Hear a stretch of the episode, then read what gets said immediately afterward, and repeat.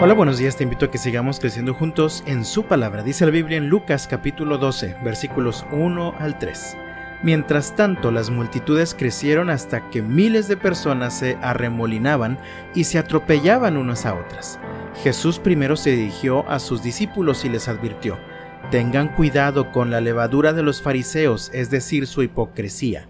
Llegará el tiempo en que todo lo que está encubierto será revelado y todo lo secreto se dará a conocer a todos. Todo lo que hayan dicho en la oscuridad se oirá a plena luz, y todo lo que hayan susurrado a puerta cerrada se gritará desde los techos para que todo el mundo lo oiga. La palabra hipócrita se origina en un término griego que significa actor o actriz. Antiguamente los actores usaban diferentes máscaras para expresar las diferentes emociones que trataban de representar en el escenario. Hoy quien es hipócrita sigue usando de alguna manera máscaras para ocultar sus verdaderos sentimientos, sus verdaderas opiniones o sus verdaderas intenciones hacia alguna persona o situación. Los fariseos eran unos hipócritas expertos, aparentaban ser los más santos, los más piadosos, las más buenas personas, sin embargo, todo era una máscara, pues en realidad eran muy malas personas porque su corazón y su mente estaban muy contaminados. Jesús se daba cuenta cómo hablaban entre ellos en secreto y sabía todo lo que decían de Él en realidad. Por eso les advierte a sus discípulos, tengan cuidado con la levadura de los fariseos, es decir, la hipocresía. Lamentablemente la hipocresía sigue presente en nuestras vidas.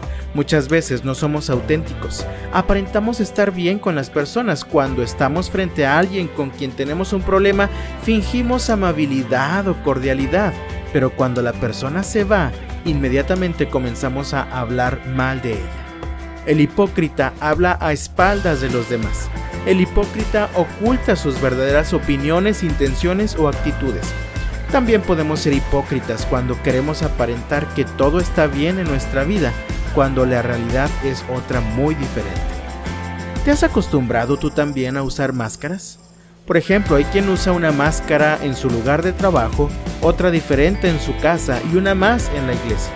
O una cuando estás con tu esposa, otra para cuando estás con tus amigos y otra para cuando estás con tus vecinos pues Jesús les advirtió a sus discípulos en los versículos 2 y 3.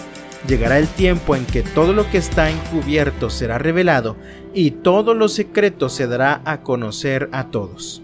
Todo lo que hayan dicho en la oscuridad se oirá a plena luz y todo lo que hayan susurrado a puerta cerrada se gritará desde los techos para que todo el mundo lo oiga te das cuenta de todo lo que se va a saber de ti cuando llegue ese momento en el que todo lo que has dicho o hecho de forma encubierta va a ser revelado a todos? Evítate esa pena, mi amado. Por lo tanto, yo te invito en el nombre del Señor, deja de usar máscaras, vive la verdad de la palabra y comprométete a vivir en integridad. Pues dice la Biblia en el Salmo 11, versículo 7, pues el Señor es justo y ama la justicia los íntegros verán su rostro. Dios te bendiga este martes y hasta mañana.